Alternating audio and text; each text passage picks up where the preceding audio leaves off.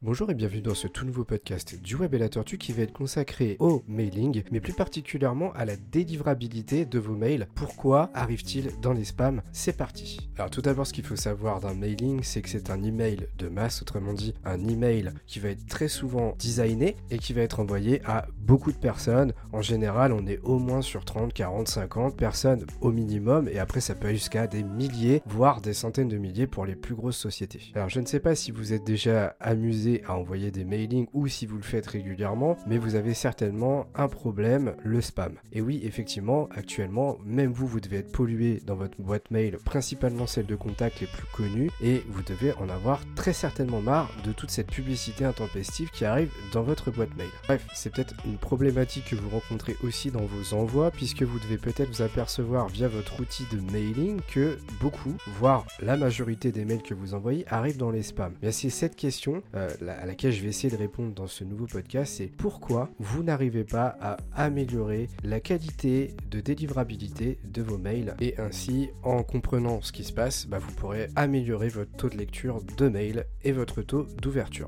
Alors première chose, c'est la chose la plus importante, c'est pour ça que j'en parle tout de suite, c'est de où proviennent les adresses mail auxquelles vous envoyez vos mails, autrement dit vos destinataires. Et oui, votre liste de contacts doit être propre. Donc autrement dit, si vous avez déjà commencé à utiliser votre logiciel d'emailing en remplissant votre liste d'emails, votre liste de contacts avec des boîtes mail de personnes qui ne vous ont rien demandé, eh bien déjà vous partez très mal. Alors la chose la plus fréquente qui se fait, c'est que très souvent qu'est-ce qu'on fait? On est entrepreneur, on va prendre la liste de ses contacts clients et on va l'insérer dans son logiciel de mailing et on va commencer à leur envoyer de la publicité ou des mails de promo sur nos offres, etc. Ça c'est pas une bonne pratique parce que même si ce sont vos clients, que vous les connaissez pour la plupart, eh bien ils n'ont rien demandé. Ce qui fait que quand ils vont commencer à recevoir de la pub, vous allez rentrer dans la case bah, spam, entre guillemets, puisqu'une minorité ou une certaine partie, en tout cas, de vos destinataires vont commencer à vous faire passer dans euh, la désinscription newsletter. Autrement dit, ils vont passer par le système de votre mailing pour demander à désinscrire de votre liste de contacts. Et ça, c'est déjà pas bon, parce que s'ils commencent déjà à se désinscrire, bah, ça envoie un signal à votre logiciel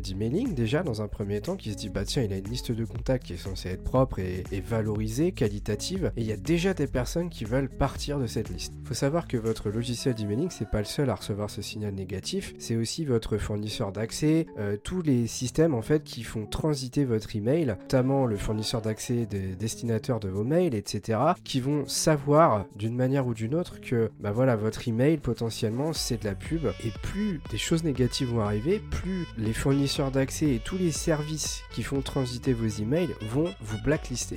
Alors je vous rassure, ça va pas arriver dès le premier envoi de votre email. Euh, si vous envoyez un premier mailing en utilisant cette mauvaise pratique euh, des destinataires auxquels je n'ai pas demandé l'accord, vous n'allez pas tout de suite être considéré comme du spam. C'est au bout du 2, 3, 4e mail, si vous abusez vraiment et vous en envoyez trop régulièrement, que là, vous allez très rapidement vous retrouver en spam. Ce qui me permet de faire une transition sur le deuxième élément clé qui fait que vous vous retrouvez en spam, la qualité de l'adresse IP d'envoi. Alors oui, quand vous envoyez un emailing par un logiciel, vous passez par ce qu'on appelle un serveur d'envoi. C'est obligatoire, on ne peut pas faire autrement. Et très souvent, quand vous utilisez les logiciels d'emailing et que vous utilisez justement leur version gratuite, vous allez passer par l'IP du serveur de la société à laquelle vous avez fait appel. je vous donne des exemples de logiciels d'emailing hein, pour que ça vous parle un peu plus. Donc on a Sendinblue, on a Mailjet, on a Mailchimp. C'est les trois les plus connus, je pense actuellement, en tout cas en France. Je vais pas aller plus loin, je pense que vous avez compris. Et en fait, ces logiciels, si vous passez par leur version gratuite, bah, vous utilisez leur serveur d'envoi et autrement dit leur adresse IP d'envoi. Vous vous doutez bien que ces versions gratuites, en fait, elles sont très très utilisées et que du coup leur adresse IP, bah, elles sont complètement blacklistées. Ce qui fait que la moindre erreur et le fait justement de mal générer votre liste de contact au départ, comme je vous le dis depuis tout à l'heure, va accélérer le fait que vous allez vous retrouver très très rapidement dans les spams si vous jouez pas le jeu correctement. D'ailleurs, petit parallèle sur le RGPD, règlement général à la protection des données,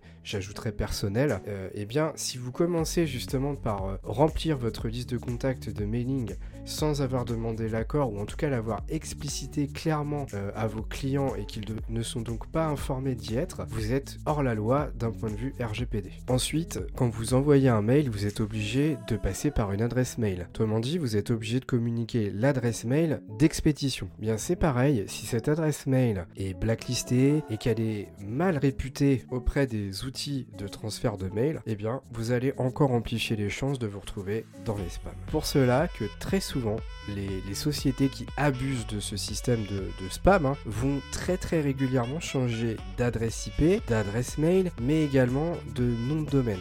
Alors le nom de domaine, hein, pour faire simple, quand vous avez une adresse mail, vous avez d'un côté, donc à gauche, l'intitulé, souvent ses contacts, votre nom, prénom, etc. Et euh, à droite de l'arrobase, vous avez ce qu'on appelle ce fameux nom de domaine qui va être mon site internet.com. Par exemple, vous pourriez avoir une adresse mail en contact à gmail.com.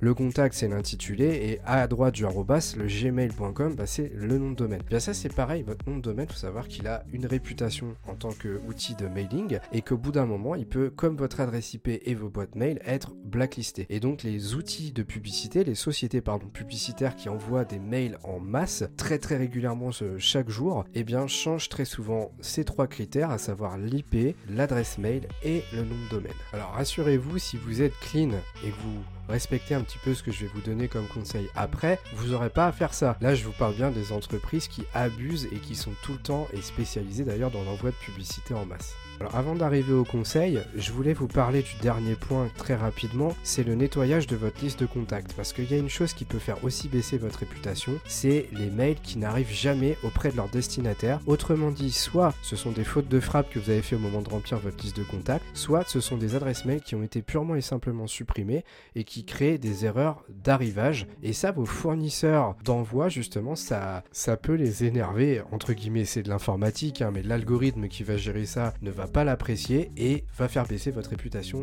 directement. On en arrive donc au conseil que je peux vous donner pour améliorer la délivrabilité de vos emailing. Le premier que je vais vous donner, c'est celui qui va vous sembler le plus logique, mais il faut le faire parce que c'est celui qui va vous permettre par la suite d'avoir le meilleur taux de délivrabilité possible. C'est très simple, c'est de faire en sorte que toutes les personnes qui sont dans votre liste de contacts aient accepté d'y être. Alors la méthode la plus propre, c'est le système de formulaire de newsletter que vous mettez sur votre site internet et toute personne qui s'inscrit. Si elle s'inscrit, c'est logique, c'est qu'elle a envie de recevoir vos mails.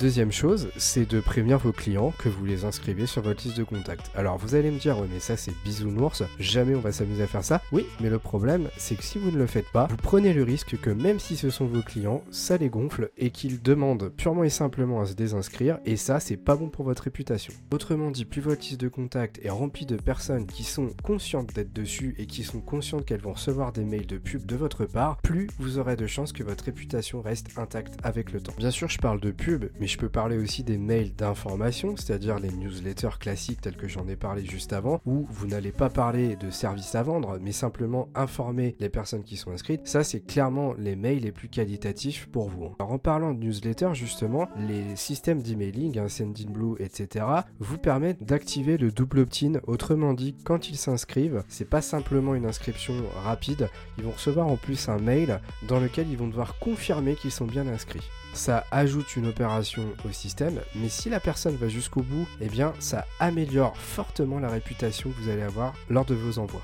Pour ce premier conseil, c'est simple en fait, hein. vous devez juste retenir une chose, plus les personnes qui sont sur votre liste sont conscientes qu'elles vont recevoir des mails et qu'elles vont accepter, plus vous aurez une réputation intacte. Alors deuxième conseil, un petit peu plus euh, technique on va dire, on va arriver sur l'histoire de l'adresse IP et du nom de domaine dont je vous ai parlé tout à l'heure, et là vous allez pouvoir utiliser ce qu'on appelle des outils en ligne qui vont vérifier la réputation de l'IP que vous utilisez pour envoyer vos mails. Alors pourquoi c'est important? Bah, Tout simplement parce que même si votre liste d'emails est très propre, comme je vous ai expliqué de faire juste avant, et que malheureusement vous passez par un serveur d'envoi IP qui a une mauvaise réputation, et eh bien malgré tout, vos mails peuvent arriver ou justement plutôt ne jamais arriver à destination, tout simplement parce que le fournisseur d'accès de votre destinataire aura peut-être blacklisté cette adresse IP. Premier outil que je vous donne, Senderscore. En fait, c'est très simple, vous allez dessus, vous remplissez votre adresse IP ou votre nom de domaine d'envoi et il va simplement vous donner, enfin calculer la réputation qu'a votre adresse IP et vous dire si potentiellement elle fait partie d'adresses qui sont blacklistées par les fournisseurs de messagerie.